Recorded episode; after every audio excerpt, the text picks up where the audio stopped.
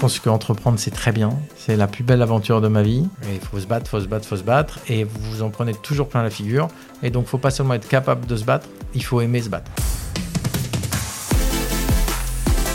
Et une fois qu'on aime aller sur le ring, même si on s'en prend plein la figure, on revient. Et puis des fois, on arrive à mettre un petit coup de poing, pif, un énorme gros en face. Et, euh, c'est le grand succès de l'année. Équateur, on est euh, fournisseur d'énergie, ça veut dire qu'on va amener l'énergie chez nos clients pour faire marcher le frigo, euh, le radiateur, euh, la télé, exactement comme les opérateurs historiques et Engie. La différence, c'est que on va vous laisser choisir qui produit votre énergie.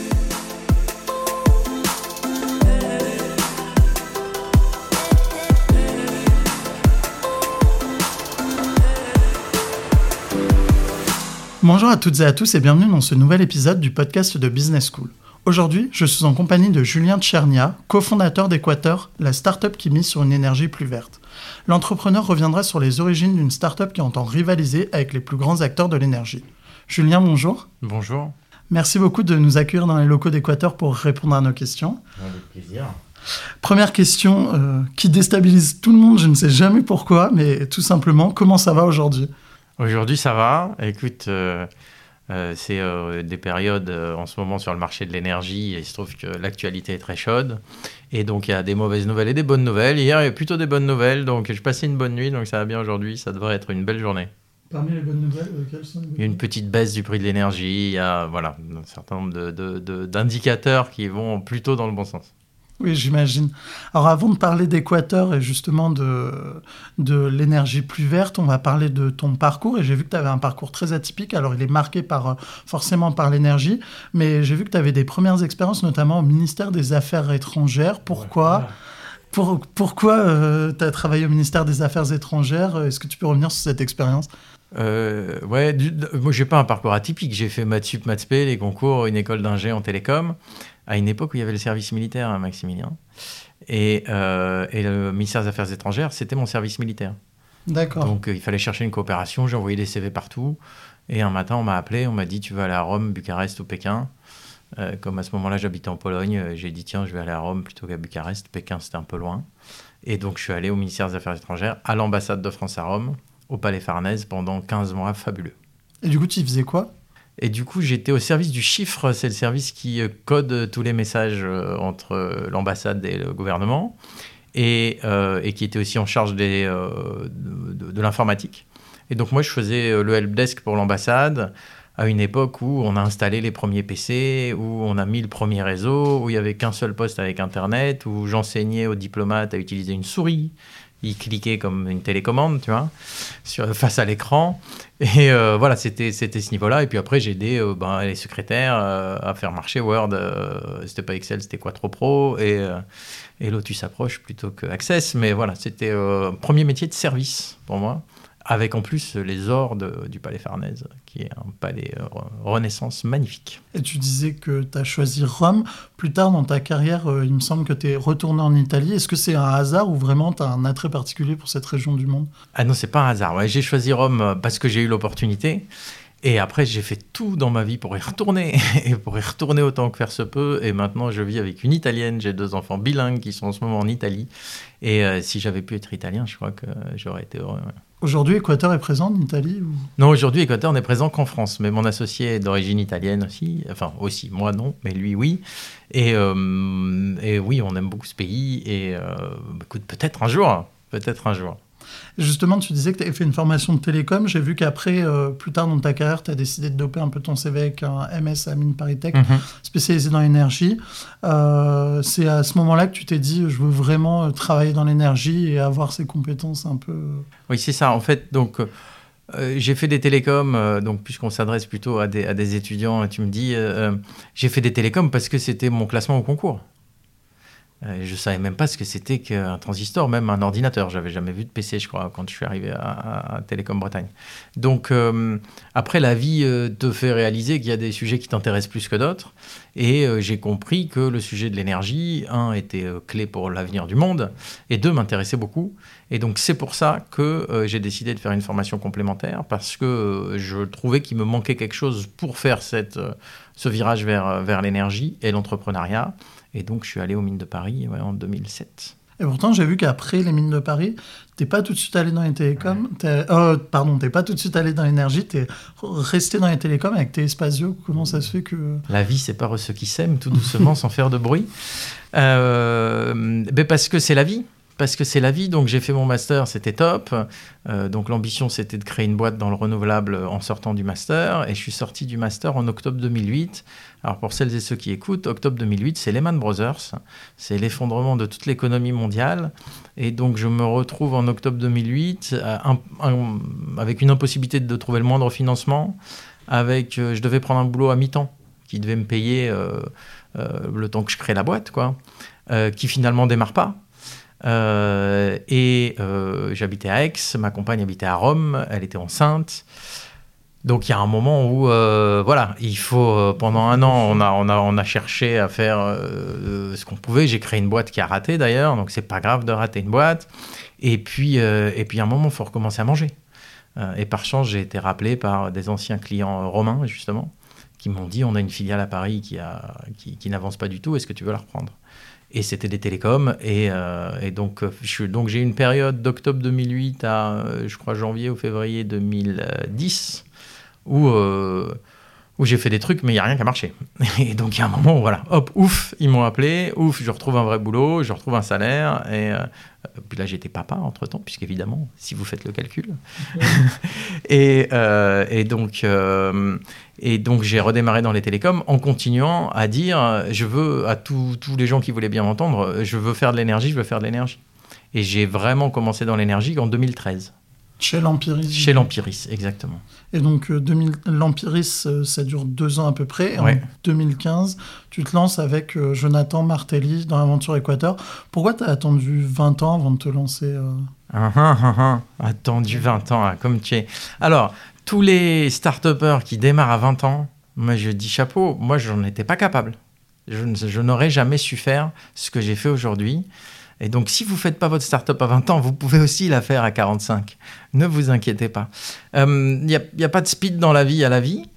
Euh, donc, à partir de 2007, je me sentais capable de créer des boîtes puisque j'avais eu une expérience professionnelle qui m'avait appris l'entrepreneuriat euh, et l'occasion ensuite, j'ai eu envie de créer une boîte avec du sens, donc dans l'énergie.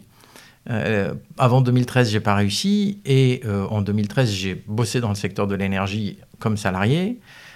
et puis, et puis après, il a fallu un peu de temps pour que Jonathan et moi on se convainque de se lancer tout seul.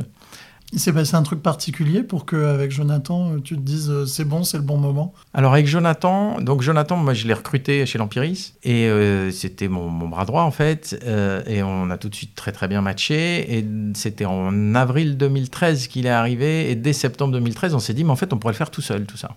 Mmh. Et comme ça se passait très bien avec les actionnaires de l'Empiris, qu'on était tous alignés, que la boîte allait bien, on n'avait pas vraiment la nécessité, on avait le confort et petit à petit, euh, les actionnaires de l'Empiris ont changé de, stratégie. On a compris plus tard qu'ils étaient en train de vendre la boîte. Euh, et donc, euh, tout ce qu'on proposait était, était, refusé, en fait. Et donc, à un moment, on a dit, on en a marre, on va le faire tout seul, ils vont dans le mur. En fait, ils n'allaient pas dans le mur, ils étaient en train d'être vendus. Mais on ne le savait pas. Et, et donc, on s'est barré ouais, en juin, juillet 2015 avec tout un scénario. Euh, pour pas euh, pour pas que ça, ça sente trop on va créer un concurrent.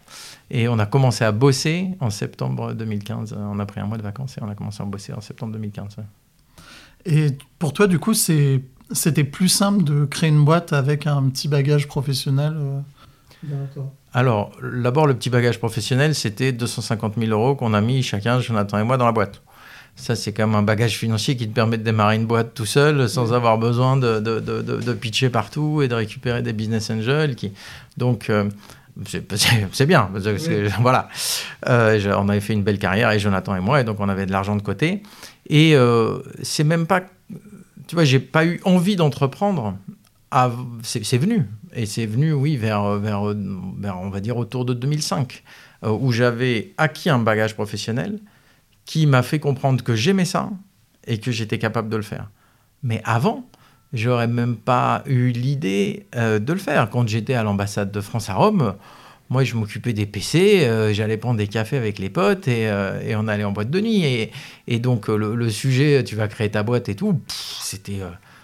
C'était. je ne pensais même pas que ça m'arriverait un jour dans ma vie. Je ne m'en sentais pas capable. après, tu as une carrière, tu as des rencontres, tu as des gens qui te portent, qui t'apprennent beaucoup de choses et, et qui font que d'un coup, tu te dis, mais en fait, un, je suis capable, deux, j'aime ça. Bon, ben, ok, go. Et je fais un fast-forward un petit peu. J'ai vu aussi que quelques années plus tard, tu étais membre du Conseil supérieur de l'énergie. Alors, qu'est-ce que c'est et en quoi consiste le rôle de membre de ce conseil? Alors, j'y suis plus, ça prend trop de temps. Euh, le Conseil supérieur de l'énergie, c'est une institution administrative qui est chargée euh, de donner son avis sur tous les projets de loi euh, concernant l'énergie. J'y étais en tant que représentant de l'ANODE, qui est une, association qui regroupe tous les petits fournisseurs. Et, donc ça, c'est tous les mois, je crois, le jeudi matin. Euh, et donc on reçoit tous les projets de loi, euh, on donne des amendements et ensuite on est une demi-journée, parfois une journée entière. Donc il y a tous les représentants, tu as les syndicats, tu as EDF, tu as NJ, donc tu as notre association, tu as les associations de consommateurs. Donc c'est une grosse table et chacun dit, article 26-32, je pense qu'il faudrait plutôt mettre avec plutôt que donc, et, euh, et, on passe au vote, et voilà. Et donc après, euh, euh, le gouvernement est là, celui qui a proposé la loi, qui défend son point de vue, et puis parfois, ça finit à l'Assemblée et ça passe, souvent, en tous les cas pour ce que défend l'association que je représentais, souvent les, grands, les grands de l'énergie nous regardent avec un petit sourire et ça passe pas. en tous les cas, c'est passionnant et c'est très très intéressant. Ça, c'est la beauté du métier dans lequel on est dans l'énergie. Euh, c'est qu'on voit tout. Euh, tu vois, je me suis retrouvé aussi à plaider au Conseil d'État, devant, enfin pas moi, mais mes avocats, devant Fabius et Juppé, euh, donc membre du CSE, discuter avec le gouvernement, discuter avec des députés, découvrir tout le fonctionnement politique. Le secteur de l'énergie est très très politique. et c'est d'un point de vue perso, c'est passionnant. C'est waouh, tu, tu es comme un enfant quand tu arrives la première fois au CSE et qu'on te dit vote de la node et tu lèves le doigt, je vote pour, je vote contre. voilà.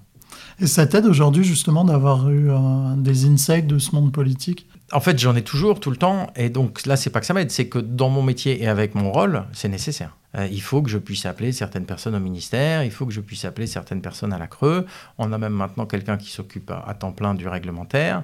Euh, on a, je sais pas, euh, enfin, il y a des procès en cours, il y a des négociations en cours, il y a des travaux de, donc avec l'association en cours. on est dans un, l'énergie, c'est un bien de première nécessité. Mmh. Et il est très réglementé, ce qui est normal parce que c'est un, bien de première nécessité. Après, on a en France, dans le secteur de l'énergie, des acteurs historiques qui, euh, euh, qui défendent leurs intérêts, ce qui est normal. Et il faut faire un contre-pouvoir à ça, euh, tout en, continuant à garder l'intérêt des, des, consommateurs dans sa tête. Et oui, oui, moi, j'aime bien ça. Justement, un des contre-pouvoirs, c'est Équateur. Et donc, euh, tout simplement, Équateur, qu'est-ce que c'est? Comment tu le définis? Équateur, on est euh, fournisseur d'énergie. Ça veut dire qu'on va amener l'énergie chez nos clients pour faire marcher le frigo, euh, le radiateur, la télé, exactement comme les opérateurs historiques DF et NJ. la différence, c'est que on va vous laisser choisir qui produit votre énergie. Ou en tous les cas, on va vous laisser choisir à qui va votre argent chez les producteurs. Euh, nos concurrents sont euh, intégrés. Leur premier métier, c'est la production. Ils ont des centrales à gaz, des centrales nucléaires ou même des puits de pétrole euh, pour Total. Et ils veulent te vendre l'énergie qu'ils ont produit, ce qui est normal. Nous, on est plutôt le commerçant de quartier multimarque où on dit bah, écoute, voilà, il y a différents types d'énergie. nous, on se limite au, vert hein, et choisis. Euh, c'est pas à nous de te dire si euh, c'est mieux que tu finances l'éolien, le solaire, euh, l'hydraulique, la biomasse. c'est à toi de choisir et nous, on te met à disposition ces possibilités-là. On pense que le, débat sur l'énergie a été beaucoup confisqué par les sachants en France. Et, on pense que les gens, si on leur explique, c'est pas si compliqué que ça et que donc ils peuvent, à travers finalement leur comportement de consommateur, influer la politique énergétique du pays. Tu le disais, c'est 100% de l'énergie 100% verte. Euh, pourquoi est-ce que c'était important pour toi de d'œuvrer dans une boîte qui fait de l'énergie 100% verte? Mais Ça, ça date du moment où j'ai choisi de faire le master. Euh, donc euh, vers 2005-2006, j'ai pris conscience qu'on allait vers une catastrophe climatique et vers Mad Max 2. Euh, euh, et, donc j'ai fait quelques efforts personnels, même si à l'époque mon bilan carbone ne devait pas être très très beau, mais je connaissais pas encore tous les tenants et les aboutissants. Et, puis en faisant un petit geste du quotidien que tu te mets à faire, tu vois, arrêter le robinet d'eau pendant que tu te laves les dents ou mettre un couvercle sur la casserole quand tu fais chauffer de l'eau, je me suis dit mais en fait mais, mais ça suffira pas ça. Et euh, mais même si tout le monde fait ça, mais, mais ça suffira pas. Et donc, euh, toi, tu veux créer une boîte, Julien, super. Euh, fais une boîte qui va dans le sens d'aider au maximum à, à, éviter un futur que tu vois et à proposer autre chose, un futur désirable. Et donc, je me suis dit, après, voilà, le monde n'est qu'énergie. Euh, tout n'est qu'énergie. Là, aujourd'hui, ceux qui nous écoutent, ben, ce n'est jamais que de l'énergie euh, électrique qui est transformée en onde sonore, c'est-à-dire de l'énergie mécanique, etc., etc., euh, et interprétée par votre cerveau que vous avez nourri pour, avec de, l'énergie pour comprendre. et donc, pour sauver le monde, ben, il faut changer l'énergie. Après, il y a des gens qui savent construire des parcs. nous, c'est pas, enfin moi, c'est pas ma spécialité. Et ce que j'ai bien appris, c'est faire du business et vendre. Et donc, j'ai décidé de travailler sur la demande. Euh, c'est-à-dire comment donner envie aux gens euh, d'acheter de l'énergie renouvelable. Maintenant, Sous toutes ses formes d'ailleurs. Hein. Et maintenant, ça fait six ans que qu'Équateur euh, existe. Est-ce que c'est plus facile de parler d'énergie verte aujourd'hui qu'il y a six ans où c'était moins dans, dans l'espace public? Enfin, on en parlait moins à la télé, dans les médias. donc, Équateur 2015, comme tu as dit, puis l'Empiris 2013, c'était déjà de l'énergie verte. tout le monde s'en fichait. Euh, et euh, c'est en 2018 qu'il y a eu un basculement euh, dans l'intérêt que les gens ont trouvé à l'énergie. Avant, l'énergie, c'était on préférait aller chez BioBurger plutôt que de passer à l'énergie verte. On sentait qu'on faisait, on faisait mieux pour la planète à manger chez BioBurger. Et maintenant, les gens ont compris. Donc, il y a un message qui est passé vers 2018. Je ne saurais pas trop te dire pourquoi. Par contre, cette date, on l'a remarqué. Une question toute bête, pourquoi Équateur? Pourquoi le nom? Oh bah Parce que l'agence de com nous a proposé plein de noms à l'époque, c'était euh, celle avec qui on a démarré. Euh, et, euh, et, Équateur, ça vient du fait qu'on vend du kilowattheure. Oui. Et qu'on est digital, donc le E de digital. Et puis Équateur, c'est, c'est la ligne imaginaire qui coupe la planète. c'est, ça, évoque des choses belles. Donc c'est pour ça qu'on a, on a beaucoup aimé le, le, le nom. Ça évoque aussi un peu le, un territoire qui est assez euh, naturel, assez vert, assez ensoleillé aussi. C'est L'Équateur. Ouais. Bon, bah, je dois un resto à quelqu'un. On a fait un petit pari sur ah les origines du nom. Et, c'était quoi euh, ta théorie? Non, mais ma théorie, c'est que oui, j'avais un peu le jeu de mots avec Équateur, mais la personne euh, m'a dit, qui d'ailleurs aussi à cette table, m'avait dit m'avait dit, je pense que les origines d'Équateur, euh, c'est aussi lié au fait qu'en Équateur, il y a du soleil, l'énergie solaire, etc. Donc je dois un, resto. Merci beaucoup. Si on, si on m'avait écouté, on se serait appelé Burke. Euh, mais on m'a pas écouté, tu vois. Moi, j'étais Pourquoi Burke? Parce que euh, j'aime bien la provoque. Et je pense que pour exister face aux grands, il faut les prendre à rebousse-poil. Et donc, s'appeler Burke. Et je trouvais que c'était bien mettre les pieds dans le plat. Mais euh, c'était un acronyme. C'est pas passé. Non, non, il y avait juste Burke, tu vois. Mais mon associé m'a regardé, l'agence de com m'a regardé, et j'ai pris mon idée, je l'ai rangée dans ma poche, et, je suis parti avec. Et du coup, tu, tu disais c'est de l'énergie 100% verte. Euh, comment vous faites pour... Euh, alors, tu en as parlé un petit peu, euh, vous la produisez pas vous directement, mais comment tu, les choisis? Comment tu t'assures que ça soit 100% vert? Alors, pour t'assurer que c'est 100% vert, il y a des certificats de traçabilité européens qui s'appellent les garanties d'origine. Et on est d'ailleurs contrôlé là-dessus. Le, registre européen est public, donc c'est très positif. Évidemment, l'électricité qui arrive dans la prise de nos clients, elle n'est pas plus ou moins verte qu'avant. Hein. Personne peut euh, ou le gaz, c'est pareil. Enfin, les molécules de gaz et les électrons ne sont pas traçables. Euh, donc, ce qu'on assure finalement, c'est une, traçabilité financière. Et donc, euh, à travers ces certificats de, traçabilité, donc les garanties d'origine, qu'on achète et qu'ensuite on efface. C'est-à-dire que quand tu as acheté les, garanties d'origine de, je sais pas, un parc éolien, ensuite, quand tu les utilises pour ton client, ça veut dire que tu les jettes. Et donc, comme ça, plus personne ne peut s'en servir à nouveau et tu es sûr que l'énergie n'est pas comptée deux fois en Europe. C'est ça qui est très important, euh, c'est qu'il euh, n'y ait pas un double comptage. Parce que euh, ensuite, comme tout est virtuel, ce sont des circuits financiers, ce serait assez facile que le producteur éolien dise non, non, mais j'ai pas produit 10, j'ai produit 20, vas-y. Puis en fait, il a produit 10 et il a acheté 10 par derrière et il les revend. Donc avec ces certificats-là qui sortent finalement du compteur, hein, euh, du compteur de l'unité de production, euh, tu assures qu'il n'y a pas de double comptage. Et donc nous, on va comme ça garantir que sur, euh, en électricité chaque mois, autant d'énergie renouvelable est produite que nos clients n'en ont consommé. C'est pas non plus au même moment. C'est sûr que si vous choisissez euh, euh, un, parc solaire, euh, la nuit, il faut qu'on vous trouve de l'énergie ailleurs. Hein. Donc en fait, c'est pour ça qu'on fait un équilibre sur un mois, et puis en gaz, c'est sur un an. C'est voilà, en tout, on va acheter la même chose, mais à chaque instant, on va acheter ce qu'il y a parce qu'il faut bien quand même que nos clients soient alimentés. Et si tu peux faire un peu de pédagogie, parce que même moi, j'avoue que c'est un peu obscur pour moi, on voit que le prix de l'énergie, est encore plus euh, ces temps-ci, fluctue énormément. Qu'est-ce qui influe sur euh, ce prix-là? Pourquoi euh, y a tant de... Enfin, pourquoi c'est autant en de scie Alors, qu'est-ce qui influe sur ce prix-là? Ceux qui savent sont traders, et ceux qui savent vraiment sont traders riches. Euh, écoute, il y a beaucoup de facteurs qui influent sur le prix de l'énergie. Tu as euh, un facteur euh, mondial, donc il y a de la géopolitique. Le prix du gaz, le prix du pétrole influe in fine sur bah, le prix du gaz directement et sur le prix de l'électricité de manière indirecte, parce que beaucoup d'électricité est produite à partir de gaz. donc ça, c'est un facteur en général géopolitique. Euh, est-ce qu'il y a une guerre commerciale entre la Russie et l'Arabie saoudite? Les prix sont bas. Euh, est-ce qu'il euh, y a une guerre commerciale entre la Russie et l'Europe? Les prix sont hauts. C'est ce qui se passe en ce moment.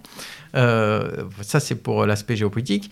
Après, tu as aussi des aspects oui, de demande. Donc, est-ce qu'une centrale nucléaire a explosé au Japon, qui impose aux Japonais d'acheter d'un coup beaucoup, beaucoup, beaucoup de gaz, et qui fait que, parce qu'ils doivent compenser, et qui fait que ben, tout le gaz est aspiré là-bas, et donc le gaz devient plus cher? Est-ce qu'après le Covid, il y a une reprise exceptionnelle en Chine, qui fait que tout le gaz et tout le charbon est aspiré là-bas, et que euh, ça augmente les prix? Donc ça, c'est un aspect de demande mondiale. Et euh, ensuite, tu as euh, des aspects météo. Euh, est-ce qu'il euh, y a beaucoup de vent? Est-ce qu'il y, est y, a beaucoup de production renouvelable ou pas? Des aspects euh, état du parc nucléaire français. En Europe, c'est un taux directeur important. En ce moment, je crois qu'environ un tiers du parc nucléaire français est à l'arrêt parce que donc, le parc nécessite beaucoup de maintenance, de recharge, et que c'est finalement un système logistique qui, qui s'avère pas aussi solide que je ne le pensais moi. Et le Covid a complètement déréglé euh, tous les programmes de maintenance et euh, donc maintenant ils essaient de rattraper. Euh, et puis des aspects réglementaires. Donc il y a une taxe carbone qui a été créée par l'Europe et qui est enfin chère. Je dis enfin parce que chez Equator on trouve que c'est bien, mais à la fin il faut la payer quoi. et donc voilà. Donc tout ça va influer sur le coût de production de chaque unité de production Hein, le coût de production du solaire, de l'hydraulique, du nucléaire, du charbon. Et, le système de formation des prix se calcule sur le coût de la centrale euh, la plus chère qu'on doit allumer ce jour-là pour assurer euh, toute la demande d'électricité. Parce que euh, comme on ne peut pas stocker l'électricité, pour éviter qu'il y ait un blackout dans toute l'Europe, il faut que l'offre soit égale à la demande. Donc si euh, la, demande est, la demande est assez peu élastique, euh, tu vas pas couper ton radiateur pour une demi-heure automatiquement tout seul parce que tu sais que euh, voilà, enfin il y a des systèmes automatiques qu'on propose chez Equateur, mais c'est pas encore très très diffusé. Et, et donc le calcul se fait en disant bah tiens aujourd'hui on anticipe une consommation de temps au niveau France ou au niveau Europe. Donc pour ça, euh, pour qu'on ait assez de production pour couvrir cette consommation, euh, il faut que cette centrale marche, cette centrale marche, cette centrale... Ah, puis celle-là aussi. Et si la dernière, c'est une centrale au gaz, et il y a souvent besoin pardon, de centrale au gaz pour assurer les pics, euh, bah, donc tu payes le prix de la centrale au gaz. Et si le gaz coûte 20 euros, bah, la centrale au gaz va te coûter 40 euros. Si le gaz coûte 70 euros, enfin pardon, en ce moment il est plutôt à 120, si le gaz coûte 120 euros, et que euh, plus tu rajoutes une taxe carbone qui coûte 60, ça fait comme le rendement c'est un demi, hein, ça fait 240 plus 60, tu es à 300 euros. Voilà, donc tu passes de 40 à 300 euros du mégawattheure pour l'électricité, ce qui est la situation actuelle. Euh, et donc aujourd'hui, est-ce qu'on payait 40 euh, à la même époque en 2019 Je ne prends pas 2020 parce qu'il y avait le Covid. en ce moment, il vaut 300. et en Angleterre, il vaut 3000 parce qu'ils ont beaucoup moins d'interconnexions. Il se trouve que par hasard, une des lignes à haute tension, un des postes de transmission entre l'Angleterre et la France a brûlé récemment. Pas de chance pour les Anglais, hein. bad luck. Je sais pas, peut-être été mouillé par des pêcheurs, je ne sais pas. Et en tous les cas, c'est assez incroyable. Et comme eux, ils ont des capacités internes qui étaient très basées sur le gaz avec leurs gisements en mer du Nord et que leurs gisements sont presque épuisés, eh ben voilà, ça s'envole. Quel levier tu as avec Équateur ou même quel levier ont les acteurs pour proposer des prix compétitifs? Parce qu'au final, euh, le but du jeu aussi, quand euh, c'est un écosystème avec plein d'acteurs, c'est d'être le plus compétitif possible pour que les gens choisissent ton offre. Donc, ouais, alors pour finir, finalement, notre métier, nous, c'est un peu, euh, avec de l'électricité et du gaz, le métier des stations-service avec l'essence. Quand le prix du baril monte, tout le prix de toutes les stations-service monte, et quand le prix du baril descend, voilà. Nous, c'est pareil, en fait. L'avantage que pardon, certains clients ont chez nous, c'est qu'ils peuvent choisir un prix fixe et donc quelqu'un qui aurait, euh, quelqu'un qui est arrivé chez nous par exemple en avril ou qui a renouvelé son offre en avril avec un prix fixe, on lui a acheté en avril de l'énergie pour euh, les 12 mois à venir au prix qu'elle était vendue en avril. Et donc lui, il a un prix très intéressant. La difficulté, elle est aujourd'hui chez les clients dont les prix fixes arrivent à échéance maintenant euh, ou qui ont choisi des prix variables. Et euh, pour eux, effectivement, on est obligé de suivre les prix de marché. Et donc voilà, pour ceux qui ont pris un prix fixe, c'est comme s'ils avaient rempli des jerrycans d'essence qu'ils avaient mis dans leur garage euh, il y a six mois, au moment où le prix de l'essence était raisonnable. Et donc ils, font le plein avec ce qu'il y a dans leur garage. Ils n'ont pas besoin de retourner à la pompe. Par contre, celui qui n'a pas fait le plein ou qui n'a plus rien dans son garage, ben maintenant il est obligé d'aller à la pompe, il paye le prix. Et là, on n'a pas d'alternative. Euh, l'alternative aujourd'hui, pour certains d'entre eux, c'est de retourner au tarif réglementé de vente d'EDF, euh, et qui, qui, veut simplement dire que EDF euh, paye en fait. En fait, c'est un tarif qui est déficitaire, et donc finalement, c'est faire porter une dette à EDF. Alors bon, ben ça c'est le fonctionnement de, de l'État français qui a décidé que les Français pouvaient avoir de l'énergie moins chère qui serait payée par la dette d'EDF et donc in fine par les impôts. mais dans tous les cas, quelqu'un paye. Pour revenir à Équateur, ces derniers mois, on voit clairement qu'il y a eu une belle croissance au niveau du nombre euh, de consommateurs, enfin d'utilisateurs. Euh, comment t'expliques ce succès et surtout cette... Euh, enfin, on voit clairement, d'ailleurs, il y a des graphes sur votre site, on, voit clairement une montée en flèche à partir de 2020. Comment t'expliques ça? Ah, D'abord, il y aura peut-être une décroissance d'ici la fin de l'année, vu la situation de marché, justement. Hein tu sais, il y a le syndrome de l'imposteur chez certains entrepreneurs et j'en fais partie. Et donc, euh, voilà, on est monté. Euh, bon, cela dit, on reste euh, très loin devant beaucoup de nos concurrents, puisque on est monté jusqu'à 300 000 compteurs et, et, on va rester à 250 000, je pense. comment j'explique ça? Je sais pas, je crois qu'on est, très combatif, Jonathan et moi, et on transmet ces valeurs à tous les gens de la boîte, quel que soit leur métier. Et euh, l'entrepreneuriat, c'est la combativité. On a plusieurs types de concurrents. On a les gros très riches, euh, historiques, EDF, Engie, tous ceux qui sont devant nous, EDF, Engie, Total, Eni. Eni, c'est le Total italien pour ceux qui ne savent pas. Donc eux, ils sont installés, ils ont racheté des boîtes, euh, ils dépensent beaucoup, beaucoup d'argent. le budget pub d'EDF, c'est 100 millions d'euros par an. Tu vois, nous, c'était 750 000 euros en 2020 c'est un peu plus cette année, mais donc tu ne te bats pas du tout avec les mêmes armes et donc il faut choisir ton terrain.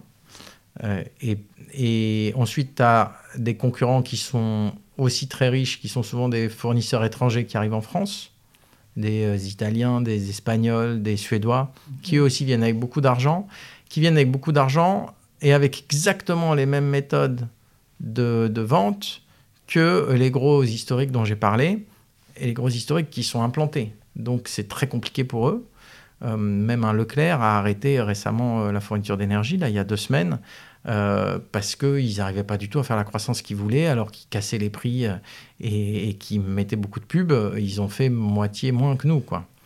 Et puis il y a d'autres startups, et là je pense que c'est euh, juste. Bah, il y en a qui marchent bien, hein, et, et, entre nous, bon, après il y a un peu de chance peut-être, et, et, puis un état d'esprit un peu différent. bon, ça, il faut, il faut aller voir chacune. voilà. T'en parlais justement, il y a d'autres acteurs qui arrivent. Quand tu as parlé des Suédois, j'ai pensé à Vattenfall. Euh, et il y a beaucoup d'acteurs euh, de mastodontes étrangers et de mastodontes en France. Comment tu arrives à exister euh, parmi cette offre pléthorique, notamment, et parmi les géants quoi? Vattenfall, en France, on est plus gros qu'eux. Oui, en France, mais c'est vrai que c'est quand même... et c'est un géant et ils ont, c'est un, gros producteur. Écoute, as, donc il faut comprendre que le produit qu'on vend, c'est le même que celui des autres. donc la seule chose qu'on garantit, nous, c'est la traçabilité, mais l'électron reste le même. Euh, et puis tout le monde fait du verre, même Engie fait du verre, même Total fait du verre. Donc euh, euh, c'est un produit où tu fais des très faibles marges parce que tu es le pompiste, donc tu fais de l'achat-revente, hein, tu es commerçant. et donc, et où la différence de prix qu'on peut faire entre les uns et les autres est finalement en euros assez faible.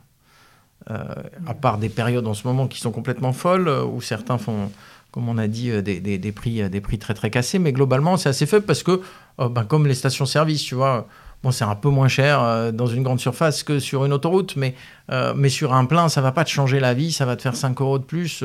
heureusement, pour encore la plupart des Français, on n'est pas à 5 euros près. Pour certains, si, bien sûr, et on les a parmi nos clients, et donc il faut faire attention à ça, mais pour la plupart, c'est pas ce qui compte. et donc, comment tu fais la différence? Et nous, on pense qu'on fait la différence sur les valeurs, sur ce qu'on projette. Et, c'est là-dessus qu'on se bat, euh, qu'on est ce qu'on veut, qu'on on est aussi transparent que possible euh, dans tous les sens sur ce qu'on fait bien, sur ce qu'on fait pas bien, qu'on essaie d'aligner au mieux euh, toute la manière dont on a de fonctionner en interne par rapport à ce qu'on projette comme ambition. Et on est maintenant une société labellisée Bicorp. On a eu un index, Gaia Index, je ne connaissais pas, mais qui mesure euh, finalement l'impact d'une société. On a eu 81 sur 100, on a été qualifié d'exemplaire, la moyenne du secteur c'est 40. Donc, euh, euh, et tout ça, et énormément de proximité. Beaucoup de nos concurrents, Vattenfall par exemple, tu en parlais, sont des énergéticiens. Nous, on est des commerçants. Et c'est complètement différent sur notre manière de, de, de s'adresser aux clients. Alors, donc il y a un client qui dit Je viens de recevoir les nouveaux tarifs gaz et électricité, ça pique, dis donc, Équateur, ça a beaucoup augmenté. C'est ce que je te disais tout à l'heure. Et là, euh, il y a quelqu'un d'EDF qui répond EDF est déjà moins cher que beaucoup de concurrents avec les offres réglementées. Alors je vous laisse imaginer l'attractivité de l'offre avec moins 5%. Donc c'est EDF hein, qui vient se, se, battre sur Twitter pour essayer de récupérer un de mes clients. Et, euh, et, là, le client répond Oui, mais ensuite, c'est une question de choix de fournisseur et j'aime le mien. Et là, le mec d'EDF dit il va falloir que Julien Tchernia me donne son secret. Euh, et, et, le client répond bon, déjà, je pense pas que le PDG d'EDF prendrait le clavier pour répondre à un tweet d'un client, parce que moi, entre-temps, j'avais répondu euh, mmh. euh, au client et je lui avais dit que. qu'on était désolé en fait. Je lui avais dit on est désolé, le prix de l'énergie c'est ça en ce moment, nous ne sommes d'ailleurs pas les plus chers, on fait ce qu'on peut. Il y a une proximité et de ma part et de Jonathan avec les clients, on les aime. tu vois, hier il y a une séance photo chez Équateur, c'est en fait un client qu'on a découvert être photographe et euh, parce qu'on discute avec eux sur Facebook, sur Twitter et tout, et qu'on trouvait qu'ils faisaient des belles photos, on lui a dit, ben viens. Euh, là, sur ta gauche, le mur est illustré. Euh, c'est une cliente avec qui je discutais sur Facebook, et je décide d'aller voir son blog. Et sur son blog, je vois qu'elle fait des, BD. Et alors, je la contacte en MP, je lui dis, j'adore ce que vous faites, je ne sais pas si vous êtes connu ou pas, mais est-ce que vous voudriez bien faire des dessins pour Équateur, pour illustrer nos factures? Et, c'est sincère, et je pense que les gens le, sentent. Et donc, euh, c'est l'esprit petit commerçant. Il y a aussi euh, un truc chez Équateur, c'est que vous, enfin, l'impression que ça donne d'un point de vue extérieur, c'est que vous, voulez aussi rendre un peu le pouvoir aux consommateurs. Et j'ai vu que vous avez récemment créé un kit photovoltaïque, c'est ça? Est-ce que tu peux nous en dire plus? Parce que si j'ai bien compris, l'idée c'est qu'en fait les gens puissent produire leur propre énergie. Oui, si tu regardes derrière ton épaule, tu le verras, il est dans la cour en bas. En fait, on vend de l'énergie renouvelable et euh, comme je suis pas producteur, ça me gêne pas que mes clients deviennent producteurs. Moi, je leur vends le moyen de production. Et donc, finalement, acheter un panneau solaire aujourd'hui, c'est acheter, vu de nous, c'est leur vendre de l'énergie pour 20 ans. Qu'ils achètent tout de suite. Et qui leur coûte sur 20 ans deux fois moins cher que euh, le kilowattheure normal. Et qui, en plus, c'est la beauté de notre business model, parce qu'on fait quand même du business, qui nous rapporte, in fine, nous, plus de marge que si on revendait l'énergie produite par d'autres. Donc, le client fait 50% de réduction. Euh, il doit investir au début, mais après, sur 20 ans, il fait 50% de réduction. Nous, on gagne plus d'argent euh, au mégawattheure vendu que si on revendait l'énergie euh, d'un barrage hydraulique de, de EDF, par exemple. Donc c'est gagnant-gagnant. Et au-delà de ça, personnellement, j'ai une vision du besoin de la décentralisation du mode de production de l'énergie. Je pense que le modèle centralisé avec 17 énormes centrales en France et, était très bien pour électrifier la France. par contre, c'est un modèle qui est assez peu résilient Enfin, aujourd'hui, tu as une base militaire qui est capable d'intervenir en moins de 7 minutes sur n'importe quelle centrale, au cas où, parce que euh, c'est euh, euh, c'est quelque chose qui est hyper, hyper critique en France. Et si tu as un système de production très décentralisé, c'est un peu le modèle, tu vois, quand j'étais, tu me parlais tout à l'heure du ministère des Affaires étrangères, quand j'étais à l'ambassade de France à Rome, tu avais des réseaux qui étaient très centralisés, avec un truc au milieu qui discute. Et, et puis ensuite, il y a eu Internet, quoi. Et Internet, c'est beaucoup plus solide. Euh, voilà. Et donc, je pense qu'en énergie, euh, on doit aller vers ça. Et donc, euh, favoriser l'émergence de, de, ce genre de solution est très important pour nous. évidemment, on a cet avantage que comme on n'est pas producteur, on n'a aucun conflit d'intérêt à vendre euh, ces systèmes de production, ce qui n'est pas le cas, je pense, de certains de mes concurrents. Mais du coup, c'est la première étape euh, d'autres produits qui pourraient sortir? Oui, oui, oui. Ben, en fait, sur les panneaux solaires, maintenant, on couvre à peu près tout le spectre. Donc, les petits panneaux comme ça, qu'on monte soi-même en un quart d'heure, qui coûtent euh, moins cher qu'un iPhone et qu'on branche tout seul sur sa prise. an Et instant publicité. Et, et puis, jusqu'aux gros panneaux qu'on peut installer sur, sur, sur le toit de sa maison, où là, les investissements sont conséquents. C'est pas un iPhone, c'est plutôt 5-10 000 euros. Euh, cela dit, je sais pas, il y a peut-être des iPhones, non, je pense pas. Et euh, mon slogan marchera plus. Et donc, euh, là, là où on en est, c'est qu'il faut industrialiser tout ce processus. Ça reste encore assez artisanal.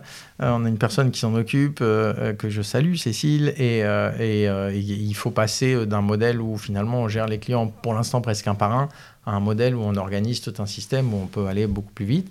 Ensuite, euh, on veut faire des diagnostics énergétiques et aider les gens à isoler leur maison. C'est une autre manière de, euh, de, vendre de l'énergie, c'est de vendre de l'économie d'énergie. Oui.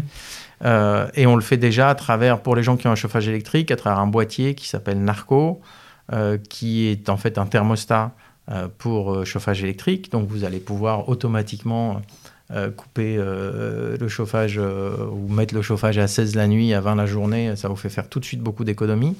Et en plus, c'est un boîtier qui permet automatiquement de couper pendant des temps très courts votre chauffage ou votre chauffe-eau s'il y a des pics de consommation sur le réseau. Donc c'est de dire, bah, en fait, si en ce moment il y a un pic, toi, tu n'as peut-être pas besoin de chauffer maintenant, tu peux peut-être chauffer dans 10 minutes, ça ne te change rien. Quoi. Et donc, on va couper ça, et ça, c'est vertueux pour le réseau, vertueux pour la planète, et c'est rémunéré, et ça nous permet d'offrir le boîtier. Donc, les clients qui acceptent ce qu'on appelle l'effacement euh, font qu'ils ont le boîtier, le thermostat euh, euh, installé et payé par nous. Il y a un autre euh, indice du succès d'Équateur, c'est euh, la l'entrée pardon, dans le FT 120 en 2020 et la confirmation en 2021. Euh, qu'est-ce que ça change pour toi d'être au FT 120 Ouais, on a, on a mis le logo sur la page. Et je pense que c'est quelque chose qui aide beaucoup plein de startups. Nous, on n'a pas encore trouvé notre fort intérêt. On est très content, hein, très très content. par contre, ça ça, non. Euh, pour l'instant, non. On a, discuté, les gens sont sympas, euh, ils ont essayé de nous aider, mais euh, dans, certains cas, on leur avait demandé de l'aide, en particulier au moment du Covid. mais les, solutions qu'ils nous avaient proposées étaient des solutions qu'on avait déjà. donc, on reste en contact et je pense qu'il y aura d'autres moments dans la vie d'Équateur où ce sera très utile pour l'instant, on n'en a pas eu vraiment besoin. On va sortir un peu d'Équateur pour parler plutôt d'entrepreneuriat. Euh, on en parlait plus tôt, les prix de l'énergie sont assez fluctuants. C'est pas compliqué d'entreprendre et d'être entrepreneur dans un univers où finalement il y a quand même une grosse partie du business sur laquelle tu n'as pas d'emprise. Si, ouais. ouais, j'aurais peut-être pas dû. Euh, oui, oui, c'était plus stable avant. Euh, je pense que malheureusement, tu as un cercle négatif qui est que le changement climatique un, crée euh, beaucoup plus d'instabilité, que ce soit des instabilités climatiques. en ce moment, il y a des inondations en, Sicile incroyables. Euh, tu vois, enfin, il y a tout le temps ces histoires-là. Ou des instabilités économiques. La reprise du Covid, euh, certains lient le Covid avec le changement climatique, crée une, instabilité beaucoup plus forte qui fait que le système de formation des prix dont j'ai parlé tout à l'heure, qui avant était quand même assez stable, c'était plutôt des, des, des, des, temps longs. Euh, maintenant, euh, tu peux avoir des prix négatifs euh, en août et des prix hyper chers en, novembre. Alors à la fin, c'est le même prix. Par contre, à gérer pour une boîte comme Équateur et pour les clients de l'autre côté, c'est très compliqué. Et donc, en ce sens, je pense qu'il faut essayer de trouver des solutions pour changer le système Je n'ai pas la solution. J'y réfléchis. Dès qu'on l'aura, on fera une tribune. ou en tous les cas, des pistes, des idées. par contre, je, pense que l'instabilité des prix de l'énergie, pendant un certain temps, va continuer, peut-être même s'amplifier et rendre compliqué la vie des citoyens et des entreprises aussi. Parce que si tu sais que tu vas payer tant, bah, tu prépares ton budget. Et ça peut être douloureux ou pas. En tous les cas, tu prépares ton budget. Euh, si, euh, enfin là, tu as des clients, ils, payent 70% de plus en 2022 qu'en 2021. Donc, euh, quand tu. Là, là, ça commence à faire beaucoup. Quand tu as une facture à 1000 euros qui passe à 1700 euros, les 700 euros, tu avais peut-être prévu d'en faire autre chose. Et, hum, alors que si tu avais été tout le temps à 1002 ou 1350 pour faire, si tu me dis que tu as des ingénieurs qui écoutent, euh, euh, eh ben, euh, tu peux anticiper mieux. Là, c'est 1000, puis d'un coup 1007. Puis... Et donc là, il y a une, réflexion à mener. on commence à en parler d'ailleurs. J'entends que certains hommes politiques commencent à en parler, que l'Europe commence à réfléchir. Enfin, il y a une, un désaccord entre l'Europe du Nord, l'Europe du Sud et l'Europe de l'Est, à la surprise générale. Et, euh, et, mais en tous les cas, le sujet mis sur la table, c'est intéressant parce que euh, ta question est juste euh, et, et, la réponse n'est pas simple. Et comment tu fais pour pas rester, enfin, te laisser déborder par ces incertitudes C'est quoi ton secret pour rester motivé, rester positif quand il y a des périodes comme ça un peu complexes? Le vin blanc. non, c'est quoi mon secret? C'est l'équipe. Euh, euh, déjà, moi, j'ai un associé avec qui, euh, professionnellement, il y a une symbiose totale. C'est très important d'être deux. En tous les cas, nous, on est très contents. C'est plusieurs, dit plusieurs fois, ah non, comment on ferait si on était tout seul? C'est-à-dire quand on a un qui flanche, en général, l'autre flanche pas. On est en, opposition de phase sur ces sujets-là, donc ça aide beaucoup. Et puis maintenant, on a une équipe avec un noyau de, dirigeants, de directeurs euh, qui sont avec nous depuis le début et qui euh, aussi maîtrisent tout le système et qui euh, vont nous porter. Donc c'est un groupe qui peut faire face à ça, c'est pas une personne. tout le monde a des fatigues, tout le monde a des moments de doute. et si tu es tout seul, ben là, ça devient très très dur. si tu as ton ensemble professionnel qui te soutient, et puis en plus, alors moi j'ai la chance d'avoir une famille qui est d'accord avec ce que je fais et donc qui peut me soutenir aussi là-dessus. C'est ça qui te porte. On est un animal grégaire. Euh, et donc, euh, on s'appuie beaucoup là-dessus. Comme tu le disais, tout le monde a des moments de doute et tu m'as parlé du fait que tu avais tenté quelques projets qui n'ont pas forcément marché. C'était déjà arrivé d'avoir envie de jeter l'éponge dans ces six ans à euh, Équateur? Non. ça m'est déjà arrivé de me dire merde, on va pas s'en sortir. Mais jamais, jamais de jeter l'éponge. Et là encore, le vin blanc t'a aidé à, rester positif. Oui, oui, et puis les gens, les gens avec qui on bossait, quoi. Euh, quand, quand, tu te retrouves dans une situation où tu te dis, qu'est-ce qui va se passer dans trois mois? On n'a plus d'argent, on n'a plus de trucs, et que tu as deux, trois personnes qui sont autour et qui disent, calme-toi. Euh, ça peut même être euh, des avocats qui disent, ok, tu redescends là, il va se passer ça, ça. Là maintenant, tu redescends, on se rappelle demain et tu vas voir, il y, a une direction positive, on va, on va en reparler. Et donc, ça, t'apporte beaucoup de sérénité. Donc finalement, tu t'appuies sur la sérénité des autres. Le vin blanc, ça, ça marche pas longtemps. Hein. je, préviens quand même à boire avec modération. Et, euh, et, euh, c'est, oui, sur le long terme, ça fonctionne pas. Mais euh, c'est, c'est, pour moi, c'est, profiter de l'expérience de chacun et, de, l'apport qu'ils peuvent, te donner. Et c'est ça qui fait que bah, tu es porté dans les moments un peu faibles. Et ça veut dire que tu dois le rendre à d'autres moments. C'est-à-dire que le moment où toi, tu es en forme et les autres, ils sont pas en forme, c'est à toi de, de, mettre les sangles autour des épaules et d'aller tirer et d'aller booster et d'aller faire avancer les gens. C'est donnant-donnant. Hein. Sinon, euh, euh, plus personne ne te donne rien comme tu le disais, euh, les périodes d'incertitude vont sûrement euh, euh, redoubler d'intensité dans les prochains mois, les prochaines années. avec ton expérience, avec ton équipe, tu arrives à rester malgré tout optimiste? Oui. je pense que le modèle d'Équateur, qui est sortir de la vente d'énergie pure pour aller fournir des solutions qui permettent aux clients soit d'économie de l'énergie, soit de produire, c'est le bon modèle. parce que tu sors complètement de ces fluctuations. quand tu as le panneau solaire sur ton toit, toute l'énergie qui est produite par ce panneau solaire, le prix, il est fixe là pour 20 ans. Poutine, il peut faire ce qu'il veut avec son prix du gaz. Toi, ton énergie, elle bouge pas, tu as déjà payé ton panneau. Il faudrait qu'il y ait des espions russes qui viennent couper le, fil euh, d'alimentation, mais euh, je ne pense pas qu'ils viendront chez, mes clients. On va mettre des barrières. Et, euh, donc, les, solutions, elles sont là. Vis-à-vis des clients, les premières solutions, elles sont là. Si tu as mis de l'isolation, bon, bah, même si le prix augmente, toi, tu consommes moins. Si tu as mis un thermostat, même si le prix augmente, toi, tu consommes moins, tu maîtrises. Et donc, la, la, défense numéro un, elle est là, et ça, c'est notre business model. Et comment t'imagines Équateur dans quelques mois, quelques années? Euh, bah, plus tourné sur l'ensemble des solutions que juste sur la vente d'énergie. On a une nouvelle app là qu'on a sortie en septembre, qui est notre espace client et qui change complètement la manière de voir. Avant, notre espace client, c'était de manière assez classique, voilà tes factures, euh, euh, voilà comment tu peux parrainer, etc. etc.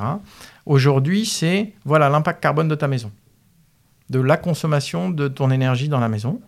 Et, et voilà les idées que tu peux avoir pour diminuer celui-ci et potentiellement même en faisant des économies avec, comme on a dit, les panneaux. Et, donc, c'est transformer euh, la vision de j'achète de l'énergie pour une facture et je n'en suis pas maître, euh, en euh, je, je, sais ce qui se passe chez moi et, je, et on m'aide à trouver des solutions pour être encore plus vertueux et ou payer encore moins. Ou, voilà. Au tout début, on parlait aussi du fait qu'Équateur était qu'en France, on parlait de l'Italie. Est-ce que tu imagines aussi une internationalisation d'Équateur, pas forcément euh, dans les prochains mois, mais peut-être d'ici 3-4 ans? Oui, moi j'aimerais bien. si on créait euh, Équateur-Rome, euh, je pense que je, m'installerai là-bas. où Jonathan va se battre en fait. Mais mm, oui, oui, si notre modèle, le modèle dont je viens de parler, on est en train de le mettre en place, s'il marche, après, il faudra l'internationaliser, bien sûr. On arrive au terme de cette interview. Est-ce que tu as un petit mot de conclusion que tu voudrais dire à nos auditeurs? Je pense qu'entreprendre, c'est très bien. C'est la plus belle aventure de ma vie. Je pense que... Euh, je ne sais pas si c'est encore comme ça maintenant, mais à mon époque, on ne choisissait pas ses études, on les obtenait par concours. Et donc, vous avez le droit euh, d'avoir fait de la chimie, en fait, d'aimer l'électronique. Donc, euh, vous inquiétez pas, vous pourrez changer dans le reste de votre vie. et puis, n'hésitez pas à entreprendre et à rater. Euh, un jour, ça marche. Et ce qui compte surtout, c'est de ne pas lâcher l'affaire. Voilà. il faut se battre, faut se battre, faut se battre. Et vous vous en prenez toujours plein la figure. Et donc, il faut pas seulement être capable de se battre, il faut aimer se battre. Et une fois qu'on aime aller sur le ring, même si on s'en prend plein la figure, on revient. Et puis, des fois, on arrive à mettre un petit coup de poing, pif, un énorme gros en face. Et, euh, et, c'est le grand succès de l'année. Merci beaucoup, Julien, d'avoir répondu à nos questions. Eh ben, merci à toi. Merci à vous d'avoir écouté ce podcast. On se retrouve très bientôt pour un nouveau numéro.